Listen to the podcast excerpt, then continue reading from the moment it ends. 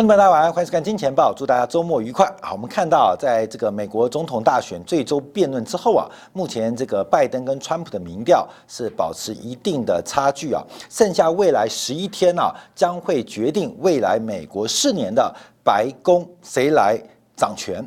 可是更重要的是，昨天一个新闻啊，就是美国参议院的司法委员会通过川普提名最高法院最后一席的空缺。大法官，呃，叫巴雷特，呃，这个川普在过去执政将近四年，最大的资产，最大的资产，对于美国人来讲，我不知道是资产负债，就是把美国的司法体系，特别是法官体系，做出了非常大的倾向的改变。在前三年，川普总共任命了一百八十七位的法官，其中还包括五十位的巡回上诉法庭的法官，另外还有两位最高法院的法官。那美国是三权分立，而司法至上的过程当中，川普在过去三年的任期改变了整个法院，特别是法官的意识形态的倾向，所以包括了。最酌情的这个呃，以加州为主要的这个第九呃第九的这个巡回法庭啊，本来是非常酌情，属于自由派的，也在川普的任命之下改变了自由派，改变了酌情的方向，所以使得这个川普他就算这个连任失败，可对于美国长期的影响已经开始逐步的发酵。美国参议院的领导人物，共和党领袖麦康奈尔，他提到。在过去三年，最重要任务啊，就要确保川普的政府能够把所有各个这个等级的法庭法官能够填满。所以，我们看到川普过去三年最大的任务，就是大量的提名跟任命各州跟联邦甚至最高法院的法官。那这个自由派跟保守派的冲突，在法院的层级当中出现了改变，会不会限制？美国梦会被限制原来的美国自由的一个倾向，所以，我们今天要从这个题目来做观察，最后再用川普昨天呢，在整个辩论的结论当中提到，一旦拜登当选，这个将会迎接地狱般的崩盘啊，股市会遇到地狱般的崩盘。其实啊，过几天，光明也可以看到我们节目啊，这个对于行情的琢磨稍微比较平淡一点点，因为不管是外汇市场，不管是股票市场。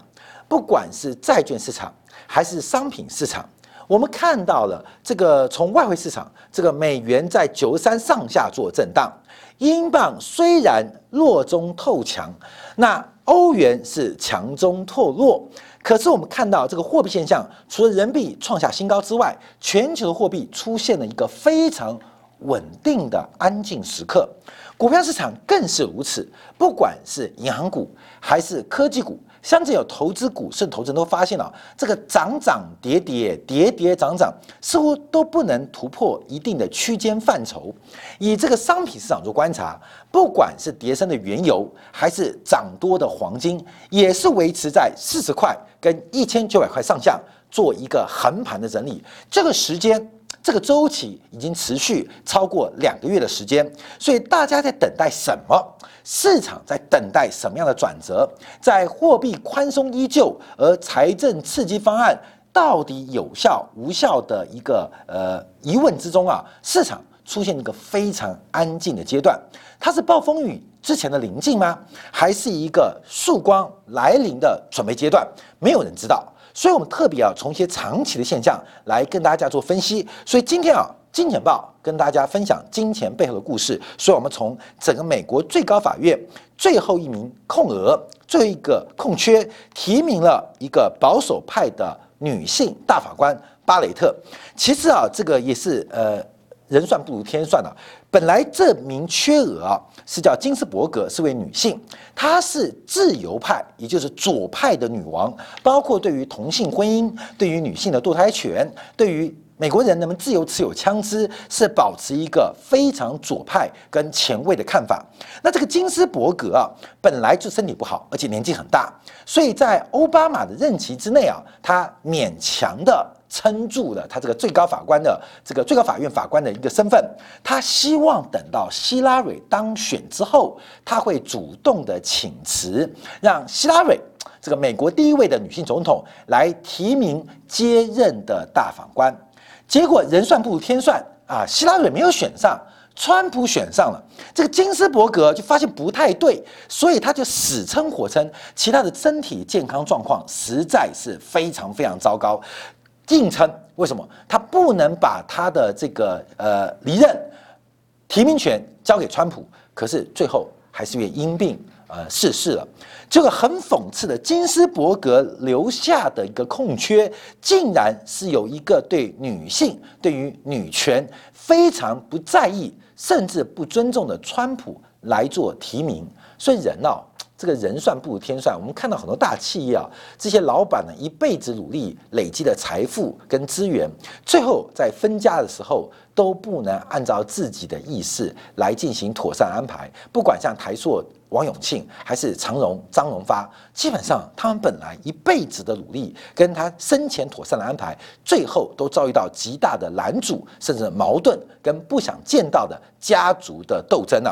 所以这个金斯伯格啊，也是一样啊，本来是盼望的。呃，美国第一位女性总统来提名继任者，而这具有非凡的意义啊！因为对于一个开放前卫的女性最高大法官，她的主张当然能够把这个提名权交给希拉瑞，是他梦寐以求、毕生所愿。就没想到川普选上了，希拉瑞呃选举失败，结果他身体又撑不住，最后他的因病逝世，使得他这一席。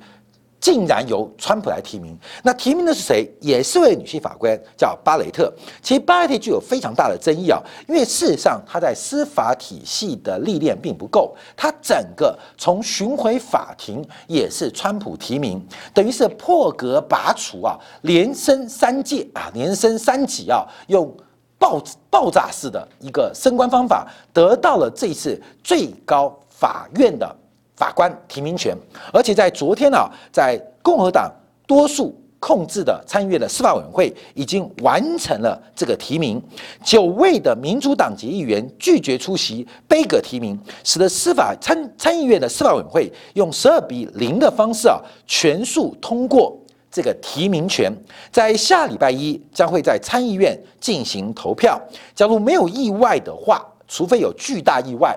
啊，彗星撞地球，应该巴雷特将会担任美国最高法院的第九席的法官啊，第九席的法官，所以这个影响是非常非常巨大。所以第一个提到重点，川普过去不管他连任与否，他已经改变了美国在司法当中，特别我们都会提到美国法官的重要性，尤其是最高法院。这三年，过去三年啊，不含今年啊，已经提了一百八七位法官，五十位的巡回法庭的法官，三位最高法院的法官，他彻彻底底改变了美国司法在法官判断判决当中的自由意志。这个倾向被川普整个出现了非常大的一个转移，右派保守派的抬头，将会影响美国在司法体系的价值。可能长达二十年甚至三十年之久。好，我们看一下这个巴雷特的争议在哪边。身为一个虔诚的天主教徒啊，他第一个对于同性婚姻，他有非常不同的立场。美国在之前大法官的解释当中，已经针对同性婚姻进行了视线的动作，也就是同性婚姻的结婚是符合宪法的解释权。可是巴雷特对于同性婚姻，是否这个违宪或是否合法，他有不同的价值观。那另外，对于美国人能不能自由的拥有枪支，自由的拥有枪支，他是给予非常积极的立场，就是美国人拥有枪支，这是生而啊生来就应该有的人身权利。那对于移民政策，他是非常非常强硬。阻止了非法移民的相关的绿卡跟社会福利援助的政策。好，另外对于堕胎，对于堕胎，他反对堕胎，他认为堕胎是野蛮的，而且在于天主教徒，天主教徒是不能堕胎的，因为生命的来源来自于受孕，所以天主教徒是非常反对堕胎行为的这个堕胎行为的这个生命啊，是上帝呃转交给你的代管权，所以不能由你决定他生命的存在与否。所以天主教徒对于堕胎来讲，尤其巴雷特是一个非常强硬的立场。另外，对于医疗保险，他两度的两度的师从是已逝的最高法官这个斯卡里亚，等我们会提到，他对于奥巴马的医医保。也是非常强烈的站在反对的立场，所以我们看到这个巴雷特的出现啊，基本上就算拜登当选，未来面对最高法院的自由意志，可能在视线权当中会出现非常大的变化。好，我们先观察一下他的背景，我们再提到这一次巴雷特的一个争议啊，那巴雷特啊，基本上其实也算是优秀，在二零一七年啊破格。被川普提名为美国联邦第七巡回上诉法院的法官，那曾担任法官的助理，太年轻了，太年轻了。那短短的三年，又再度破格提名了巴雷特成为联邦最高法院的大法官。他是一个虔诚的天主教徒，有七个小孩，其中两位还是领养的。父亲就是律师，那他的先生也是作为一个商业的这个呃官司的律师工作。那从小到大都是念相关的天主教的教会学校。那他的学术研究在于宪法，还有原始主义、成文法的检视跟遵循先例。他对于美国宪法的原点主义啊，基本上是信奉他老师，也是前任最高大法官。好，哥们提到一个重点：宪法怎么定？就怎么说，不能容许额外的解释，看到没有？保守派跟自由派的差别在这边哦。保守派就是宪法说一就是一，说二就是二，不能给我解释一点一、一点二、一点二之一，第二就是二，没有二之一、二之二之二、二之二之三。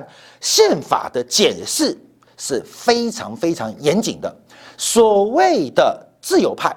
所谓的左派是认为宪法是具有解释空间的，整个宪法是一个哲学或至高无上的意义。好，士官不是懂法律的哦，可是我们是这样解读到，对于原来美国宪法，自由派是有解释跟解读或演绎的空间。一本圣经啊，读完之后大家各自演绎。可对于保守派来讲，圣经的每个字，宪法的每个字是不容易、不容许。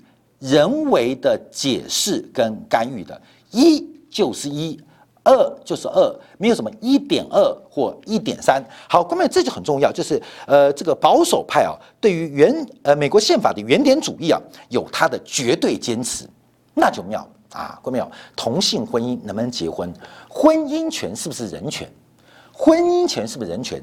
本身讨论婚姻权是不是人权，对于保守主义来讲。不需要讨论，因为宪法没有规定，就不用讨论。所以，婚姻权是不是人权的一种？假如是人权，那婚姻权属于人权的自由的这个权利，所以同性的婚姻当然就是人权的一种。保守派的主张是讨论都不用讨论。没有什么同性婚姻不婚姻问题，因为婚姻权是不是人权部分，宪法可能没做多的文字说明，只要没有多做文字说明，就不要讨论。圣经没写的字，你不要去多加它或减少它。它讲五个字啊，杨世光是人，杨世光是好人是坏人。不要讨论啊！不要讨论，因为杨世光是人，杨世光是人，要宪法规定杨世光是人啊，那就不要讨论他是好人坏人，没得讨论，没得讨论。所以这就是啊，我们理解的美国宪法原点主义。所以什么叫做自由？什么叫保守？保守就是很保守，看到没有？不要去改它。自由是说，哎，这个话我们可以去演绎啊，我们可以去解释啊，可以去衍生啊，不要拘泥于文字或教条。这就所谓自由派跟保守派。说过没有？堕胎不堕胎，用枪不用枪，同性能不能结婚？对于这些原点主义来讲，是根本就没有讨论的空间，没有讨论的空间，就是没有，就是没有，不需要讨论，不需要讨论。所以同性结婚不需要讨论，不行啊，你懂吗？堕胎啊，这个堕胎的权利来看，而不行，拥有枪力，哎，没说不准，可以，就是整个的自由保守派主义啊，尤其巴雷特，他具有一个非常重要的关键的意识形态跟他的坚持。所以，我们说啊，自由派跟保守派，右派跟左派，其实是一个自由意志。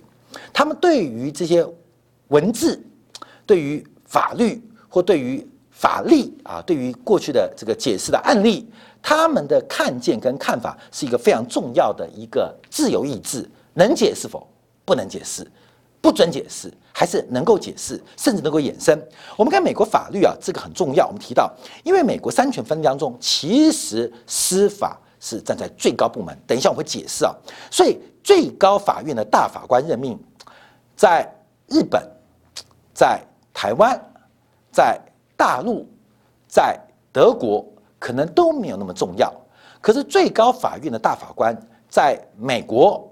在英国变得非常重要，非常重要。所以有时候我们不能从我们自己的想象去考虑啊，因为在大陆法系的国家，譬如说大陆法系的这个环境、法律制度当中，有法律在嘛，所以最高法院大法官他视线的空间其实是受限的，是受限，没有太多的一些空间啊，就不断的修宪。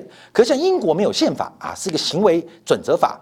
那他们就需要最高法院的法官来进行解释，来解释最高的一个法律依据。所以，宪法、行政法、成文法跟普通法是美国法律的来源。那特别要注意到，就是大陆法系跟海洋法系，就一般讲的大陆法系或英美法系的一个准则。我们可以很简单的去思考这个问题啊。这个大陆法系，你像中国、像俄罗斯，因为长期在陆地上，今天有任何法律的争端。都有呃，法律真的从物权开始的嘛？物权衍生了很多的呃，这个呃权利跟义务嘛。呃，最简单，这块地到底是你的还是我的？我们可以订立界碑，画一条线，很清楚的说，左边是你的，右边是我的。所以法律的基础来自于界碑，所以成文法或法典对于大陆法系。自始至终是一路衍生过来的，因为很好定立界碑嘛，关没有？你家的地到底是哪一块？那就来找公证人嘛。法律判决这个碑定下去，左边是你的，右边是我的。可面对海洋法系，像英国为主，基本上他们一辈子海洋讨生活。请问，就我们昨天提到的，这个龙虾是你的，是我的，这个龙虾的归属权到底是它是鱼类？还是爬行类的动物，为什么那么大差别？因为假如游来游去，它就没有边界。游过来，我能不能捕？游过去，我能不能追？这就是一个海洋法序。因为在海洋当中是没办法订立界碑的。我们可以拿简单解读啊，海洋你怎么定界碑？怎么界碑？虽然我们说临海十二海里，你不可能拿一把尺量吧？这海飘来飘去，我不小心飘过去，不小心飘回来。所以对于英美法系来讲，这个先例或案例变成非常非常的重要，判例判决的案例是一个行为准则规范的来源，所以大陆法系强调的是界碑，强调的是法典；英美法系强调的是行为准则规范跟判例。好，假如是个判例，而不是一个明显的一个成文法或法典的话，就出现一个很重要的自由意志。所以最高法院要维护。案例使用的这个效用的体系，最高法院的法官就变成一个非常重要的裁决者，他像一个上帝般的要维护这个法律体系，所以美国的最高法院的大法官。它的重要性远远超过啊，中国最高法院大法官差的非常非常远，那地位是完全不一样的。所以之前啊，法国政学家托克维尔他考察美国之后啊，他说美国所有政治问题最后都变司法问题，美国所有的政治问题都变司法问题，因为啊，这个判例法的来源并不是来自于专门的立法机构，而是法官对案件的审理结果，它不是由立法。者创造的，而是由司法者创造的，因此又称为法官法或普通法、立法、司法、行政的三权分立。我们看到司法更凌驾于立法部门的权力跟判决的一个呃威力啊，所以我们看到三权分立的过程当中啊，感觉是平等的，可事实上它互相有责任跟义务。最高法院的法官是由总统提名由参议院啊这是上议院啊，上议院，我喜欢用这样上议院来形容啊，因为这个政治代表性更够。由参议院来进行表决啊，来参议院表决。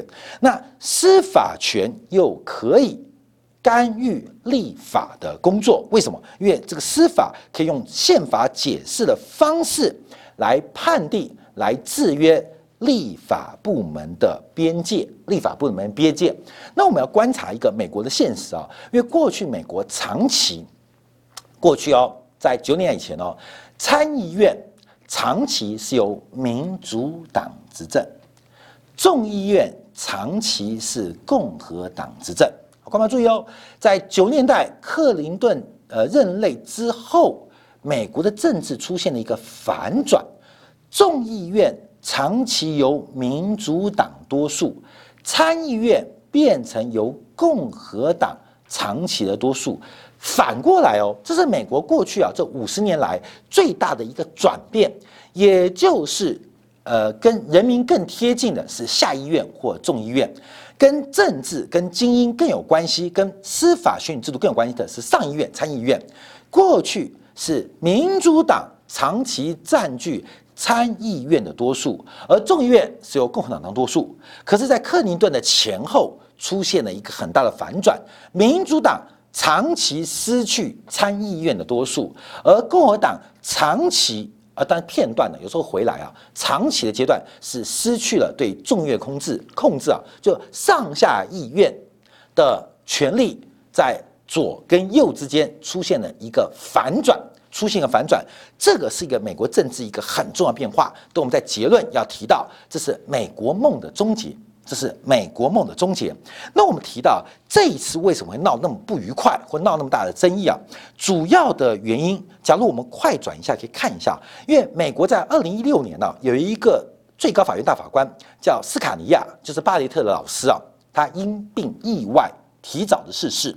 二零一六年年底是美国大选，当时是希拉瑞挑战川普，当然那时候希拉瑞呃已经出现了，川普还没出现，所以当时啊，这个呃。参议院由共和党主导，他们就说这个大法官逝世，那谁来补这名这个空缺啊？将应该由新任的总统决定。观众记住哦，二零一六年年初的时候，有一名最高法院大法官因病逝世，这名空缺在共和党掌握的参议院多数的前提之下，说要尊重最新的民意。交给新改选的总统来提名，当时民主党是反对的哦，民主党是反对哦啊，这个呃奥巴马叫提名啊，可是好像讲不过去，因为共和党讲有道理嘛，这个我任期是加半年，理论上最高法院的对大法官有空缺，应该交给新任总统来提名，后来这个事情啊就被共和党。给讲过去了，所以本来奥巴马提名的是叫加兰德啊，被参议院否决掉了。等到川普选上之后，提名了科萨奇啊，科萨奇基本上就当选了啊。基本上当时啊，站在呃民主选当中啊，其实奥巴马是说不过去的。哎哎哎哎哎，现在又有个空袭了啊，空袭了。按照二零一六年共和党的标准，同样的共和党多数，同样的共和党领袖麦康奈尔，他这次变了。他这次变了，不是二零一六年讲了吗？最高法院最高法官缺席，因为要大选，应该由最新民意的总统提名吗？不是应该这样吗？那可是为什么现昨天提名过了呢？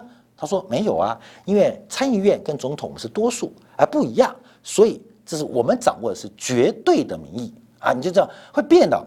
所以美国的民主啊，看到没有？其实啊，不叫民主，是符合哪一个政党利益？就从哪边出发？所以为什么这次会闹得那么大的这个争议啊？就是二零一六年选前的提名作业跟二零二零年选前的提名作业，怎么价值观相反了呢？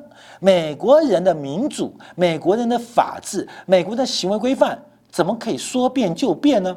不仅美国人不能接受，全世界以美国为标准、以美国为标杆的政治人物、法治专家，甚至民意专家。都看不懂，怎么四年价值观可以一百八十度的转变呢？所以这是主要的争议，就是主要的争议。为什么这次提名呃是有主要的争议？这个主要争议原因就是二零一六年才刚刚发生过一次事件，怎么这就推翻？所以我跟你讲，美国基本上正在崩溃。美国刚提到，美国是按照这个判例做决定哦，就是他们的行为准则、行为规范一旦被确认或得到共识之后，是不能去推翻的。现在马上打脸，二零一六年的行为准则跟先例跟规范，在这次提名马上打脸。美国的司法从整个的制度就出现了一些价值观的动摇。我们看到昨天的美国大选辩论很好笑，你知道吗？美国是一个非常尊重人权的条件，昨天竟然用消音的方式。拔麦克风方式来限制川普跟拜登的发言，只要你发言时间超过，就把你的声音给关掉；只要你插嘴，就把你麦克风消音。美国什么时候变成堕落成这样？过去。美国的总统辩论是尊重每一位在辩论台上面他发言的权利跟应尽的责任义务，现在竟然要用管小朋友的方法来强迫要求，假如你插嘴，假如你发言逾时，我要拔麦克风哦。所以，关面我们看到美国最大的危险，美国最大风险，美国不再伟大的原因什么？从这次法官提名。再到昨天晚上的总统辩论，美国是一个英美法系，是一个行为准则，是用规范，是用案例形成一种自然而然的一种社会的运行方式。从最高法官提名到昨天辩论，美国叫做自打嘴巴，自打嘴巴。凭什么你可以拔掉一个现任总统或一个下任总统的发言权利？凭什么？凭什么？凭什么？每一个人都变成法西斯。好，这块没有等我们要提到，这会对于美国经济或美国长期影响的观察。好，我们再回来看到，除了川普的资产，还有这一次的争议，我们来看美国大法官在这一次的一个呃影响跟变化。我们必须了解，推动美国的始终是美国最高法院的大法官，任何最高法院的案例判决都会直接影响美国社会的。价值体系，价值体系，法官的个人道德与价值观会对相关的案例判决有一定的影响，有一定的影响。我们常提到，路是走出来的，路是走出来的，路走出来。有时候我们看到，不管是东京啊，包括了像台北啊，你看到香港啊，你看到上海的浦西啊，都很明显。为什么中国东方的路都弯弯曲曲的？这不像美国路那么直啊，紧致状，因为。路是走出来的，这个路啊，一开始是人走，后来变呃这个受力的这个拉车，呃慢慢呃不断的拓宽，所以东方的城市为什么乱七八糟？你看那个城市规划有时候不是紧致状，为什么？因为很多路是人走出来的，就这样因循的人的行为方式，人会按照自己的体能跟效率决定从 A 点到 B 点的交通的。距离或交通路线的选择，而这条路就随着历史、随着时间，呃，变成现在的道路了。所以，其实啊，这种行为规范在我们生活当中很重要。在英国、美国，它是拉到最高的一个这个法律的等级啊。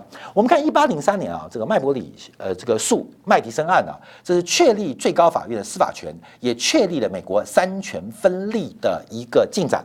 到后面呢，这个斯考特诉三福德案呢，是针对南北战争，因为黑人到底有没有公民权？因为这个权利，美国用战争做解决。后面到了布朗啊，这个诉啊，这个托比。托皮卡教育局案呢，是结束种族隔离，就是在一九五四年。到底这个隔离但平等，呃，隔离但平等，这个这个呃现实的例子对不对？最后被推翻，因为解释隔离就没有平等，不能说什么隔离就等于平等啊。黑人上车，白人上车，黑人坐后面，白人坐前面，每个人都椅子坐。虽然是隔离，但每个人都椅子坐是平等的。但基本上。黑人坐后面，白人坐前面，基本上就是一个不平等的要求。也因为这个原因，结束了黑人跟白人就读不同校、搭不同车的隔离现状。到了这个罗斯韦德案呢，堕胎合法化，堕胎合法化又把堕胎权、堕胎权经过最高法院的解释啊，解释认为堕胎。是妇女的权利，这是女权的重大突破。因为女生可以决定，女人在生物最大的功能，生物的最大功能就是传宗这个物种的生命力，这个生命。那过去保守派观察，女人作为人类一个传宗接代很重要的载体，女人的子宫并不只属于女人的，它可能属于夫妻的。它可能属于家庭的，它是一个非常重要的公共财或共有财产。因为女人不生的话，生命将无法延续。所以，对于保守派来讲，女人尤其是生育，这个生育不属于单独一位女性妇女的权利，而是属于公众的一个载体。可是，在人权的角度不一样哦。为什么女人不能决定自己？我们讲器官的使用权。为什么？我一定要怎样或一定不要怎样？好，这就是保守派跟自由派的差距。在当时的最高法官的解释当中啊，就确定了人权，人权，子宫就属于每一个子宫是属于每个女人的。如何使用子宫这个权利，当然属于她依附的这个女人妇女身上，而把这个权利啊更加的一个。呃，解释解释没有对错问题哦，就看法官怎么表决哦。后来还包括了尼克森案啊，这个对于美国总统权力的限制，导致了尼克森总统下台。另外包括两千年，这个最重要，因为当时的戈尔跟小布希选举，戈尔的选票赢过了小布希，可是美国的最高法院判定判定这个呃法院的选举制度。并非由这个民选或民选法官做决定，而是由制度制度来进行判定。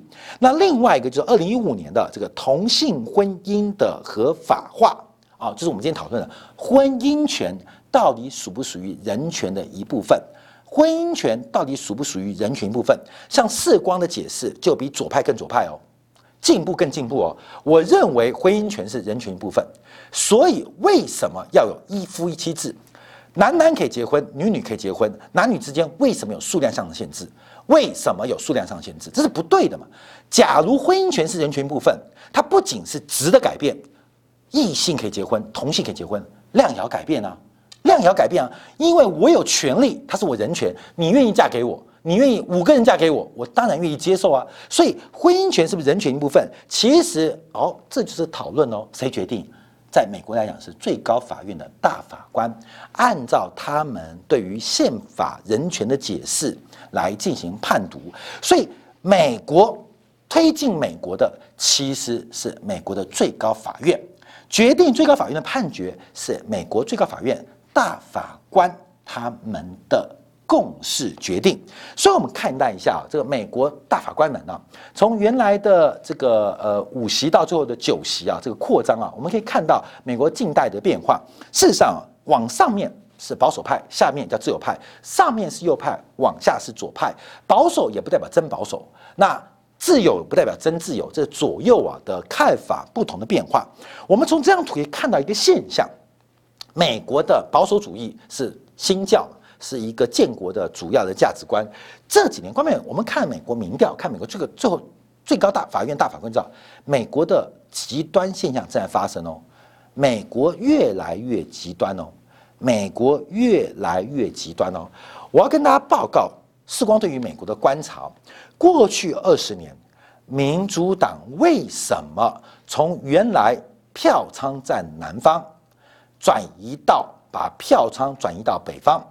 共和党的票仓本来在北方啊，怎么票仓变成了南方？这个转移的变化，这二十年中，其实特别是民主党的改变是非常巨大的。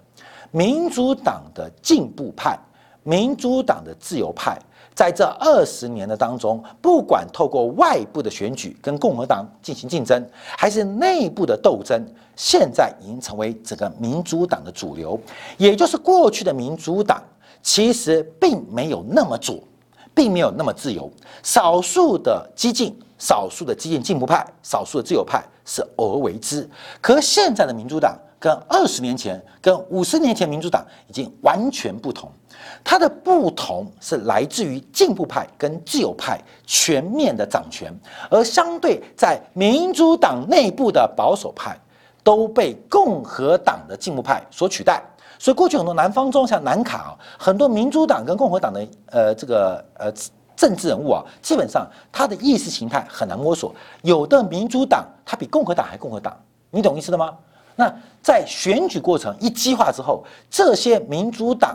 在南部各州的代表都被共和党人给取代掉，那什么意思？民主党内部在直变，那民主党内部在直变，而且民主党现在地方在众议院掌握了绝对票数的多数，所以我们看这几次选举都是民主党在绝对的得票数赢过共和党，只有在选举人票数偶尔会输给共和党，也就是美国，因为从票数上，美国人正在酌情。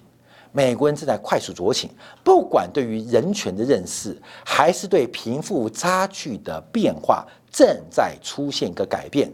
这是人类社会发展必然之周期，只是美国人没有历史，这是必然发生的。就从民主到了寡头，寡头到了独裁，独裁之后有封建，封建之后推翻之后又回到普世民主，这永远的循环嘛？这永远的循环嘛？柏拉图就已经讲过嘛。好，后面我们提到一个重点。为什么美国往往完蛋？其实美国它的稳定，第一个就是大量的吸取全球资源，包括了把产业的外移。美国好山好水好空气，可是美国又有第一年的物质可以来做消费，这是什么原因？这是一种剥削，这是一种严重的剥削，把大量的外部成本不仅不是在美国分担，而是转移给外国。譬如啊，时光每日穿节目就是牛仔裤，西部扭转的牛仔裤。这个牛仔裤的品质，包括染色，其实是一个高度耗费水，而且会产生非常多废水的一个纺织产业。牛仔裤的制造是一个非常肮脏的产业。可是牛仔裤，美国人人人都爱。可是美国人不做牛仔裤，这个牛仔裤就从日本到亚洲小龙，到大陆，现在到了缅甸。到了柬埔寨，到了印度，美国人透过了一种剥削，转移外部成本，让美国的环境、美国的生活惯性能够更高人一等。资本，美元利用自己的地位来剥削全球，使得资本当中，美国的资本成本是最低的，人才。美国有了环境优势，有了资本优势之后，自然而然形成了新种人才优势，大量的剥削，把各国精人才吸纳于美国的身上。所以，美国的稳定来自于剥削，美国的伟大不是来自于民主。所以，过去左右能够和平跟共治的原因来自于公平，而这种公平是对于普世人的公平，对于谁不公平？对于先进生产力，也就是天才，也就是对富人的不公平。观众你要注意哦，有的公不公平是对于穷人的不公平，有的不公平是对于富人的不公平。美国的不公平是对于富人的不公平，什么意思？高税率啊，反托拉斯啊，对于富人是不公平哦。所以为什么美国不会暴动？美国感觉一片的美国梦。因为美国其实有不公平，只是我们在东亚国家、在传统国家、在非洲国家，那不公平是对于穷人的剥削啊，像印度这种种姓主主义是对于穷人的剥削，所以这种不公平会引发社会的不稳定。美国的不公平是对富人的不公平，那为什么富人不搞怪？因为美国透过不管环境、土地、资本、人才对于外部全球的剥削，让美国的饼越来越大。富人虽然在美国境内是不公平的，可是因为随着美国财富不断的扩增，基本上增量是不断的扩大。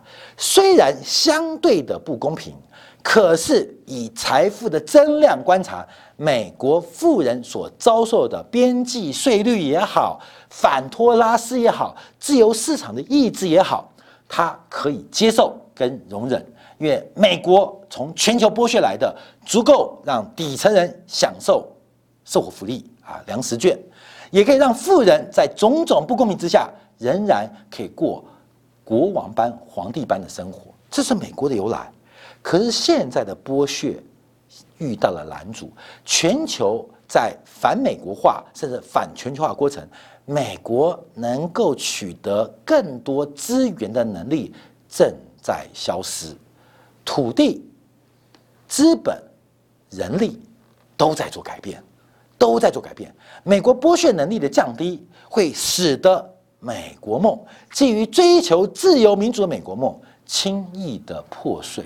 为什么超美国民主制度的菲律宾从亚洲第一富国十年之内变成亚洲第一穷国？台湾从亚洲四小龙的龙头会搞成今天亚洲四小龙的呃这个龙尾？为什么？因为自由民主它只是一种口号，在没有剥削他国能力的情况之下，即将迎接川普的诅咒。也就是拜登当选的时刻，会不会让金融市场迎接地狱般的崩盘跟崩溃？分享给大家，感谢大家收看。我们下周一同一时间，杨世光的《金钱报》与您再会。